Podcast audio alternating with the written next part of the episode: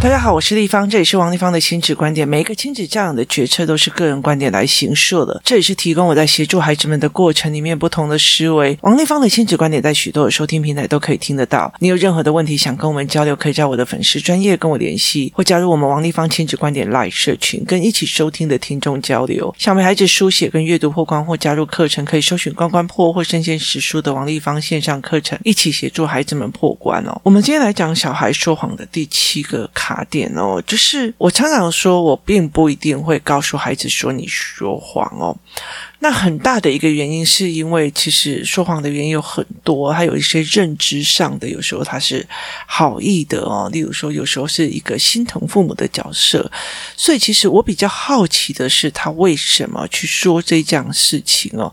他是真的认知上有问题呢，还是思维上有什么样的误导？所以其实孩子就是在学习嘛，那我们就是陪着孩子去看他的点，思维的模式的点哦。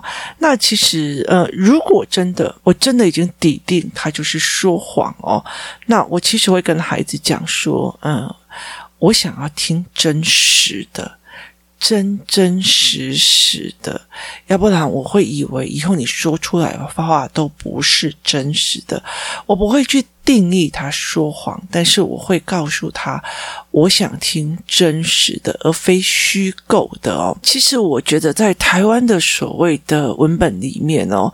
啊，等我本人会做，就是在台湾的所有的文本里面哦，呃，我有一段时间常常在脸书上面讲香港的教案跟教材哦。那其实呃，我觉得非常重要一件事情，是因为香港人当初他被英国统治的时候，英国人在想，我要去统治香港，那我要学香港的呃中文嘛，哈，那。他也会认为说，那要给香港人学中文要怎么学哦？所以他会去用中文的语言学的角度去做判定跟思维哦。所以他会用呃语文学的角度去设计他的教案。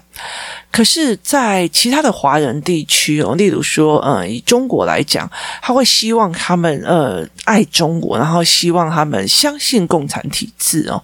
那在台湾呢，他就会希望我们相信呃国民党体制哦。那在新加坡，当然就是有新加坡的统治政权哦。其实，在教育里面有很大的一个部分是你要相信的，你的统治者的部分，或者是你要爱某些文化。那所以其。是呃，在我们的教育文本里面有很大的部分，中文的部分叫赏析，赏析一下呃文言文的美，赏析一下所有的文章的美哦。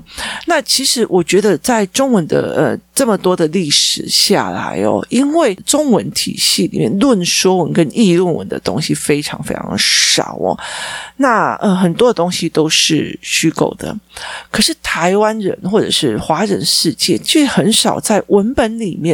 去教孩子判读什么是虚构的，什么是真实的哦。所谓的虚构的是什么？所谓的真实的是什么？那这篇文章是不是虚构的，还是真实的哦？甚至这一篇文章是客观的，还是假中立的，还是非客观的哦？还是意图客观的哦？这孩子。根本就没有学这个哦，所以其实觉得小孩常常被骗啊，小孩没有什么科学思维啊，小孩在读一些他跟他感官上完全没有任何关系的东西哦。例如说，呃，现在的三年级还是四年，忘记了三年级还是四年级，因为我跟三年级、四年级小孩一起在读这一篇文章的哦。那呃，是工作室里面的小孩，他们在写作的时候，我协助他们在用。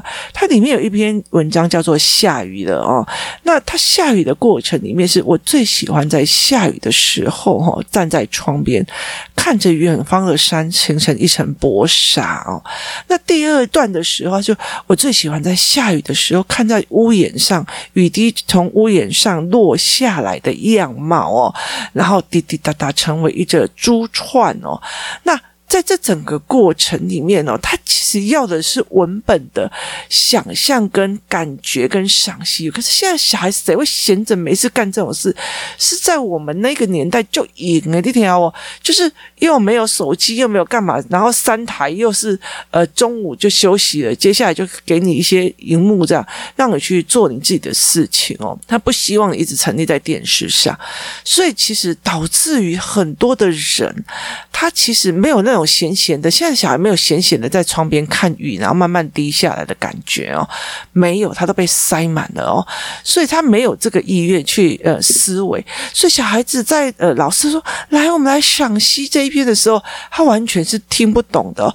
水明明是透明的，你怎么会告诉我它连成了一层银色的缎带哦？他对他来讲是没有办法理解的，没有，他没有那么的神去看这种雨滴的闪落哦。那这是另外一个议题。可是在这整个过程里面，这文本要你是赏析的，他没有教孩子们去判断这个是不是真实的还是虚构的哦，他没有教这一块哦，甚至。我觉得，甚至非常多的人认为，教孩子有想象力，对神啊、精灵啊那些东西有想象力跟呃发想力是非常非常好的事情哦。那。呃，其实我觉得走艺术工作的人也并不一定都是对这些所谓的神啊、干嘛的没有的，或者是精灵啊、神秘的有他一定的想象力哦。我觉得想象力这一件事情哦，例如说，我今天觉得。我从这里要开车去台中太累了，我还要开车，我很累，我很想睡觉哦。所以呢，我就想要用我的所有的知识去看人，除了用机器移动之外，还有什么可以自动驾驶的方式可以让人移动哦？所以其实呃，那是知识跟想象力结合以后，例如说，我很讨厌自己洗衣服，每天要自己洗。衣服哦，所以我就在想，我怎么用知识离心力的概念，或者是什么样的概念，去创造的洗衣机这种东西哦？那是想象加知识点哦，而不是想象精灵啊。嗯，什么东西来帮我们了？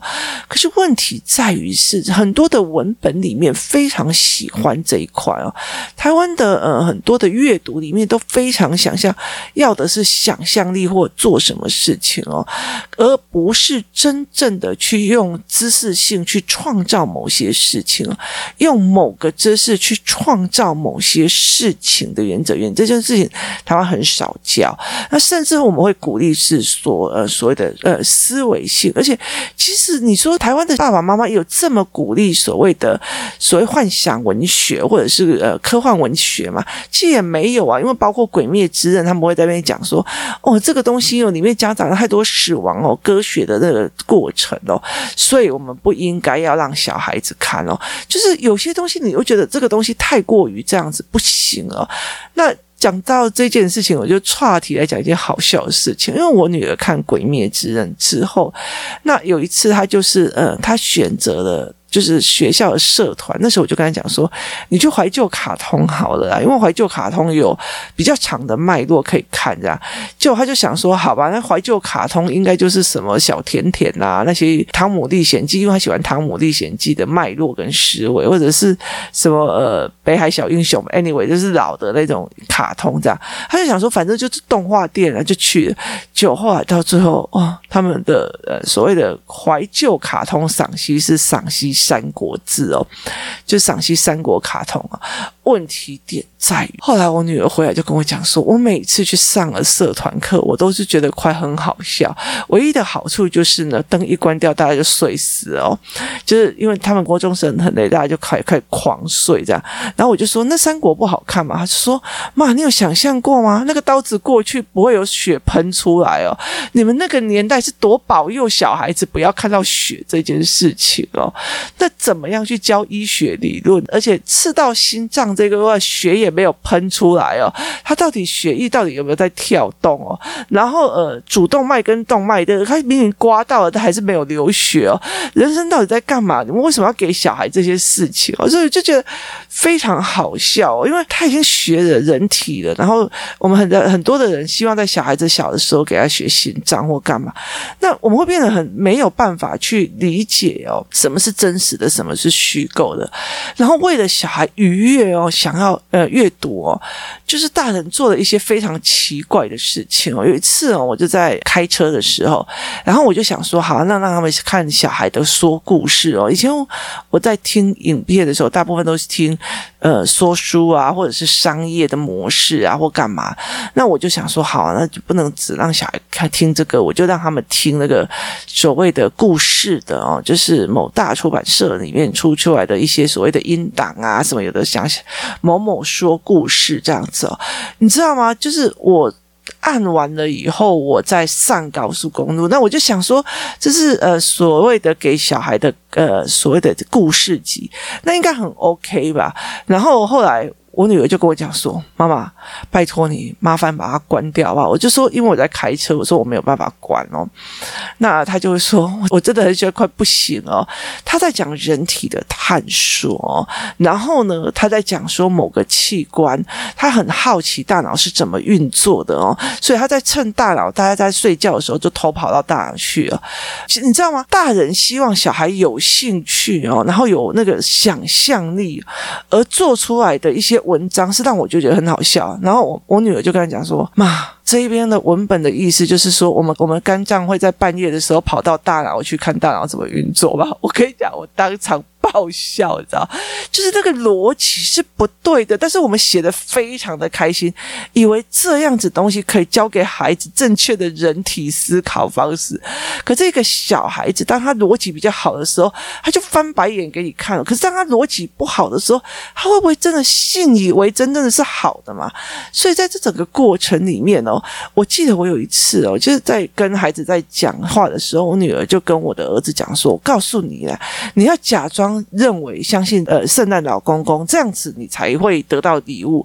当你有一天不相信的时候，我们家也就不会有礼物了。反正那就是爸妈给的，但是你要假装真的很相信耶诞老公公哦。那这件事情让我觉得非常有趣。可是很多人跟我讲，我好开心，我的小孩到了国中还相信有耶诞老公公，他保有他的童真跟童趣。那我那时候就觉得说，所以我女儿没有童趣跟童真嘛，就是这种东西是让我觉得非常吊诡的一件事情哦。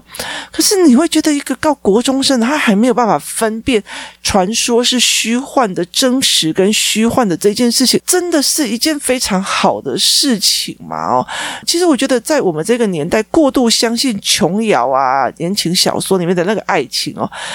我们因为太相信了，导致我们现在很苦，不是吗？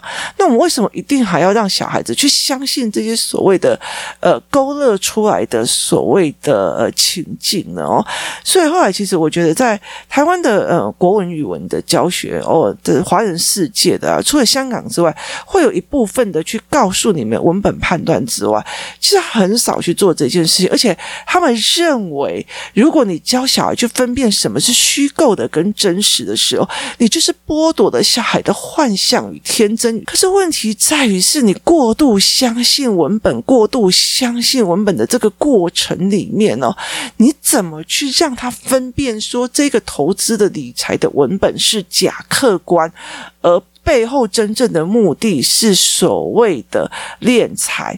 你怎么去告诉这一个人说这一个系统里面的理论是用？打鸡血的一种心理成功学的，一直在逼你哦，我们要成功，我们要干嘛？是用那样子激励你，其实是一种所谓的呃直销的呃方式的模式，在做一个行销的模式哦。我们过度让他相信别人说的或文本，而导致他没有办法去判断哦。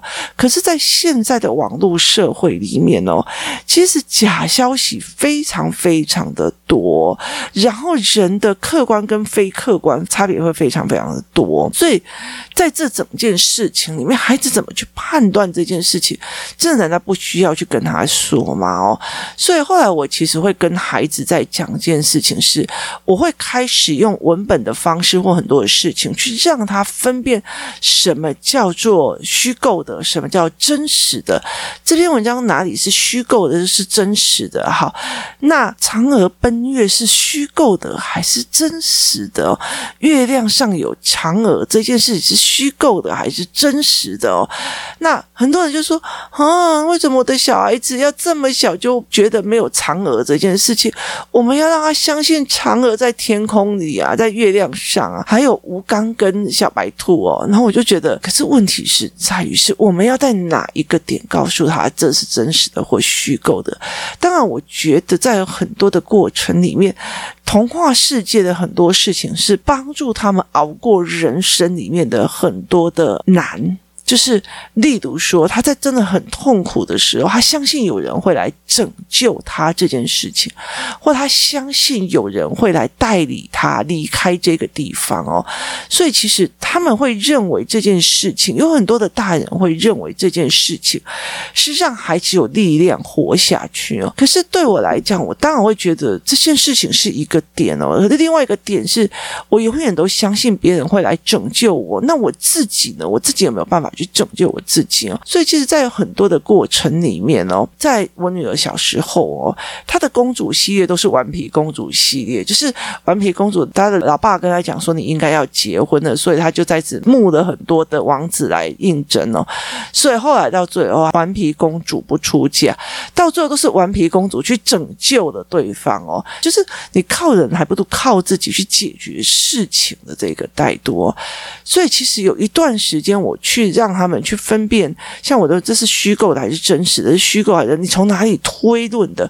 为什么你觉得这个东西的文本是错的哦？那最近我在帮阅读班的小孩也在做，什么是客观的，什么是主观的哦？这个东西是假客观还是真客观哦？所以其实呃，对我们来讲，对我这种学过一些大众传播的人来讲，只要能上编辑台的都没有所谓的客观啦。他其实就是尽力保持客观，但新闻从业人人员。一直想要保有客观，然后传达知识。我觉得在很多的过程里面，我觉得没有这么样的思维。我们人都会带有一个自我价值，想要让别人看到我只看到的哦，所以他其实会有片面的一个部分的非真实啊。所以我在跟孩子聊这件事情的时候，我会去让他去判断这件事。好，如果这个卡通这个是假的，例如说他今天看到的一个鬼故事，晚上不敢睡了，那你跟他讲这是假的，这是假的，意思就是说他是。虚构的哦，那他就不会害怕了。可是问题在文本里面，我们很少做这一件事情，而且我们有文本说啊，那个是骗人的，所以不要看啊；那虚构的，所以其实不用看。好。所以，什么是真实的，什么是虚构的这件事情，当我们没有跟孩子谈的时候，那我们怎么去教孩子这一个系列的思维模式哦？所以我后来就会开始跟孩子讲这一件事情，你说的是真实的还是虚构的？我不跟他讲说你骗人，你就是骗人，你就是小偷，你就是骗人，你就是说谎。好，我就告诉你这是真的还是虚构的。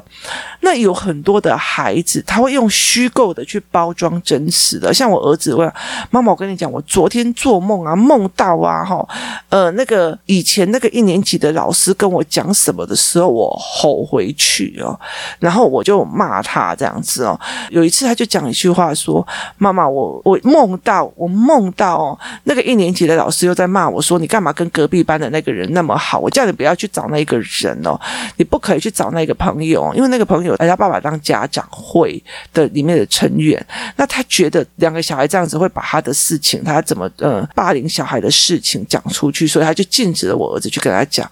然后我儿子就讲了一句话说：“妈妈，我在梦里面就骂他说，连我妈妈都不会管我的交友自由，你为什么要干涉我的交友自由？”那个时候，我看着我儿子，然后我跟他讲一句话说：“你一定很恨当初你的语言不够，没有办法顶他这一句话吧？”然后我儿子就。爆哭哦，就是真的是爆哭哦。所以孩子在讲虚构的事情，在讲真实的事情，他们。有待传达的一个意思哦，我在讲真实的还是虚构的？我这个跟他讲，你说谎，你根本就没有讲过这一句话，你根本就没有胆子跟那个老师讲话。我可以说他说谎，可是我可以告诉孩子说，你一定很后悔，那个时候你的语言能力不够，没有办法顶他这一句话。你凭什么干涉我的交友的自由？那我儿子就当场爆哭，而且哭到一个声嘶力竭哦。所以，其实在这整个过程里面，我在思维这件事情的时候，我会觉得说，真的是当一个老师的一件事情，你在做很多事情的选择，你可以是造业，可以是做福报。为什么？呃，当你有机会可以去做的时候，你选择的是造业呢？所以，在这整个过程，我其实，在很多的事情里面，我会跟孩子讲，我可以说他是虚构的，但是我也可以从这中间里面去看懂孩子的心态。他哦，那我其实会让孩子去分辨什么是真实，什么是虚构，然后跟他讲说。如果你讲这一句话是虚构的，我就会把它当成像龟兔赛跑一样，不相信这个故事内容的作者，就像不相信你一样。你未来要做这样的选择吗？我想要听真实的，因为我不希望以后你嘴巴张开的每一句话，我都要想这到底是真实的还是虚构的哦。所以其实孩子分不清楚真实跟虚构，也不知道他虚构的时候可信度是低的，那真实的时候。是要科学证据、科学角度跟知识点去说服人家，别人才会相信你哦。例如说，疫苗是不是好的，或者是它有没有办法的保护力？其实大家都在等解盲，大家都在等所有的临床实验，都在等很多的事情。它很大的一部分是在于我们在就事论事，等科学，等真实的状况出来。但是真实的又不一定是真的，完全是没有被人家动过手脚的，没有被人家。他说完的，所以公证机构又是另外一件事。当这个公证机构被人家怀疑它是偏颇的时候，它就不公正哦。所以其实呃，像客观与主观的这一部分，我曾经问他说，老师非常喜欢小花，所以小花即使大家说小花在私底下偷作弊，老师都觉得我们在冤枉他，所以他的主观认知已经影响到他的行为判断。好。我觉得我的小孩就是很烦，所以他做任何事情就等于很烦。意思我主观的人格去影响了我的判断，变成的是一种虚构的人格，或者是虚构的一个莫须有的罪名。这是一个非常另外一个思维跟想法。但是很多的家长一直都在这一块里面。我觉得你就是说谎，我觉得你就是怎样，我觉得你就是懒啊，我觉得你就是什么。其实孩子又没有办法讲出你冤枉我了，你怎么这样子？他没有。办法去做文本的思辨，就跟你讲，你做错了，你思维错了，你误会我了，或者是你做错了某一些事情哦。教孩子什么叫做真实的或虚构的这件事情，我觉得其实孩子如果能够自己判断这个是虚构的，这是有立场的哦。像很多的时候，例如像媒体好了哦，呃。某县市激增二十六名确诊患者，激增二十六名。然后 B 县市控制住疫情，今日只有一千六百位确诊，只增加一千六百位确诊。就是他把两个城镇的新闻放在不同的版面，二十六个写激增，一千六百个写。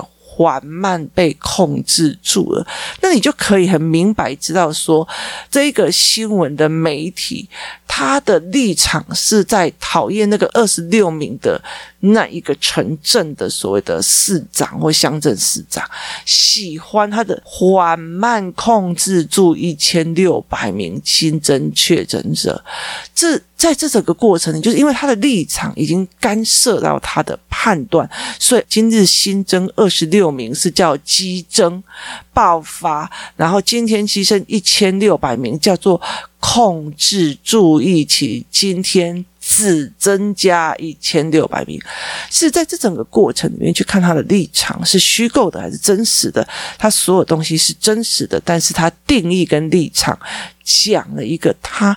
引导别人去误解的一个状况哦，所以其实在台湾有很多很会跟风的，就是跟风哪个投资标的，跟风什么的，其他同时都可以。甚至是学新闻学都知道说这个是可以被操纵的，学政治学也知道怎么去操纵别人哦。所以我们要不要去让孩子判断什么叫做真实的，什么叫虚构的，而什么又是创意的，是非常重要一件事。当孩子知道什么叫真实的，什么叫虚构的，虚构会导致别人对这个作者的信任度啪。直接电断裂，或者这个媒体整个啪直接断裂的时候，他的选择就不会再去买这一张报纸，他不会再去找这个东西的时候，孩子才能够理解哦，我没有被定义错，我是在虚构的。所以，其实孩子所谓的说谎，或者所谓的真实与虚构，他知不知道他正在虚构哦？而你不要直接去定义他说谎，或者是他只是在虚拟。构出一个他真正的想象，而那个屋子里面，那个想象的屋子里面，他是安全的。今天谢谢大家的收听，我们明天见。